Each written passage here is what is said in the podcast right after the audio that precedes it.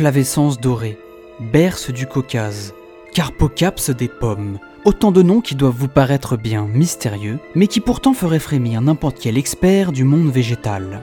Bienvenue dans le podcast qui traite de notre chère nature et de ces improbables bestioles qui nous pourrissent la vie. Un podcast réalisé par les équipes du réseau Fredon France, organisme à vocation sanitaire et à but non lucratif travaillant au service de la santé du végétal, de l'environnement et des hommes. Fredonnons. Une salade qui pousse, je trouve ça merveilleux. Fredonnons la nature. Il y a partout les pucerons. Enfin, j'ai des horreurs. Un podcast Fredon France. Nous comprenons la nature en lui résistant. Gaston Bachelard dans la formation de l'esprit scientifique. Et ça tombe bien, car c'est tout l'objectif de ce podcast de vulgarisation. On vous propose d'ouvrir la boîte de Pandore et de découvrir ce que représente la monumentale gestion des espèces nuisibles en France. Chaque épisode sera centré sur une plante, un insecte, une bactérie, un champignon ou que sais-je encore, faisant l'objet d'une gestion spécifique sur notre territoire. Nous nous appuierons à chaque fois sur le témoignage d'un professionnel devant gérer quotidiennement ces problématiques. On discutera biologie, écosystème, cycle de vie, enjeux sanitaires et environnemental, méthodes de lutte, bref tout ce qu'il faut savoir sur ces embêtantes créatures en une dizaine de minutes. Le premier épisode sortira dans quelques jours, le 10 janvier, soyez au rendez-vous. Dans cette première capsule qui se veut comme une sorte d'introduction à ce merveilleux podcast, je me propose de vous présenter les grandes lignes de la lutte collective contre les espèces nuisibles en France actuellement et dans l'histoire.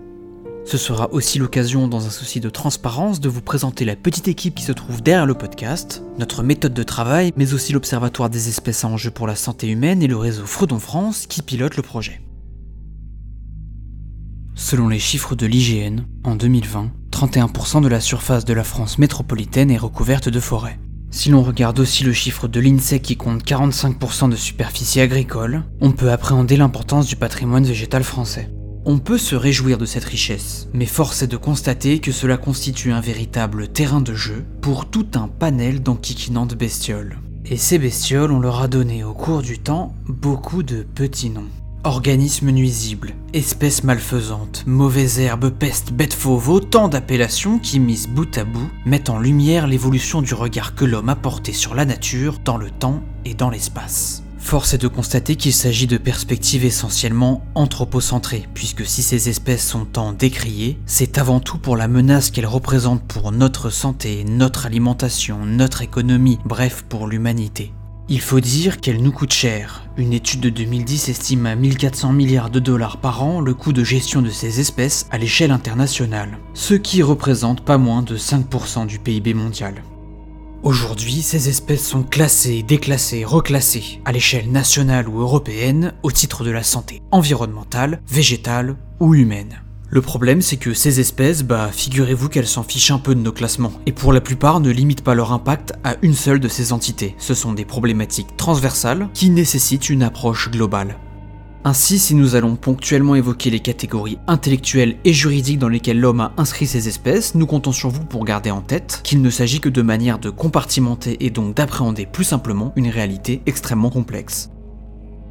Afin de coordonner la surveillance et la gestion de ces espèces, l'État français collabore avec de nombreux acteurs. C'est le cas par exemple de Fredon France, réseau national sans but lucratif, composé de fédérations régionales indépendantes et reconnu par l'État comme organisme à vocation sanitaire. Chaque région se saisit des problématiques inhérentes à son territoire et c'est par ce biais que nous réalisons ces interviews. Afin de présenter le réseau d'une manière plus sympathique, je suis en compagnie de son président, Thierry Paul. Alors, euh, je m'appelle Thierry Paul, j'ai 63 ans et je suis arboriculteur dans le département de la Meuse. Euh, mes principales productions sont la fraise et la cerise, Vigaro. Et j'ai une autre activité. Je, j'ai une société de prestation de services qui effectue des travaux de taille chez les producteurs fruitiers de, de Lorraine. Et euh, j'ai des quelques clients euh, avec des communes. Voilà. En tant que syndicat professionnel, Fredon France a un fonctionnement proche de celui des associations. Les administrateurs du réseau sont bénévoles et sont bien souvent en parallèle des agriculteurs en activité ou à la retraite. Alors aujourd'hui, le rôle du réseau Fredon France, c'est donc une fédération de fédérations régionales qui, suivant les Fredons, travaille alors en partie plus ou moins grande avec les services de l'État pour des missions de surveillance d'organismes réglementés et également du fait euh, de nos connaissances historiques sur euh, l'utilisation des produits phytosanitaires, les Frédons ont développé des actions auprès des collectivités, notamment sur la réduction de l'utilisation des produits phytosanitaires dans l'entretien des communes, jusqu'à l'absence d'utilisation de ces produits phytosanitaires, et ont développé à partir de là toutes sortes d'actions, euh, notamment alors euh, en ce moment de végétalisation de, territoires, de collectivités, euh, de cimetières, de, de, cours d'école, enfin toutes sortes d'autres parties de territoire de, de ces collectivités. Nous avons aussi, euh, depuis quelques années, alors historiquement, disons, nous travaillons avec euh, le ministère de l'Agriculture. Nous avons développé des actions avec le ministère de l'Environnement et depuis quelques années, des actions importantes avec euh, le ministère de la Santé. Le ministère de la Santé confie à Fredon France le pilotage de l'Observatoire des espèces à enjeu pour la santé humaine, centre national de ressources coordonnant les actions de prévention, de sensibilisation du grand public et de gestion de certains organismes nocifs pour l'homme. Ce podcast va vous proposer de voyager d'un bout à l'autre de la France, de comprendre les problématiques inhérentes à chacun de nos territoires, mais aussi de découvrir les méthodes de lutte et de surveillance que l'on met en place contre les espèces nuisibles. Il va sans dire que cette gestion collective ne date pas d'hier.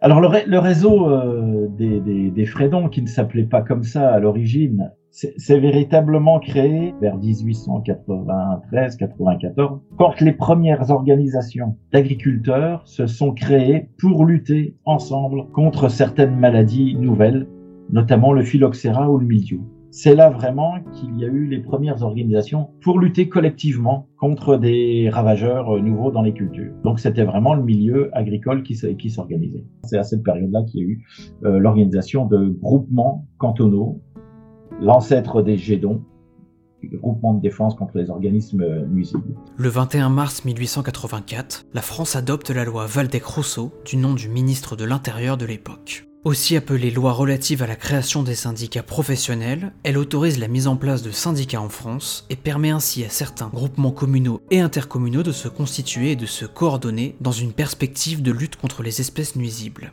Il s'agit alors de la première forme juridique de groupe sans but lucratif puisque la loi sur les associations ne sera adoptée qu'une quinzaine d'années plus tard, en 1901. Comme l'a dit Thierry, les fléaux de l'époque étaient le Phylloxera sur vigne, une variété de pucerons ravageurs, et le Doryphore, insecte qui s'attaque alors aux cultures de pommes de terre.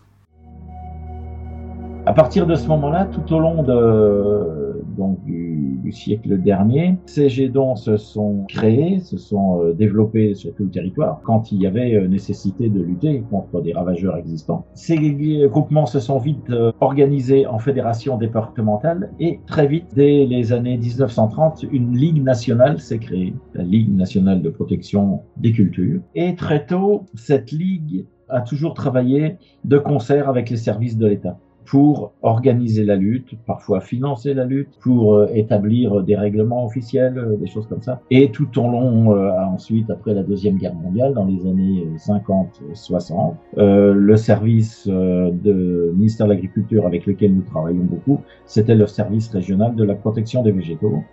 Et là, on va dire les salariés de ce qui ne s'appelait pas encore les Frédons travaillaient faisait des observations déjà sur les cultures et participait déjà à l'observation et à la rédaction de ces avertissements, des avertissements qu'on appelait agricoles.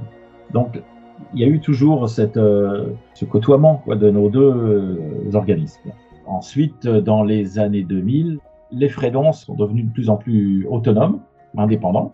Et tout au bout de la chaîne se trouve l'équipe de Fredonnons la Nature, composée d'un comité technique multirégional, de membres de l'Observatoire des espèces à enjeu pour la santé humaine et des élus et collaborateurs du réseau Fredon France. Quant à moi, pour me présenter rapidement, je suis Tristan, je suis en charge des interviews mais aussi de l'écriture et de la réalisation des épisodes. Concernant les invités, ce sont des experts dans leur domaine, et si nous ne sommes jamais à l'abri de quelques discrètes coquilles, soyez rassurés quant à notre volonté de vous fournir des informations fiables et documentées. Les ressources bibliographiques potentielles seront par ailleurs accessibles sous chaque épisode via le Twitter de l'émission, at Fredonnons la Nature.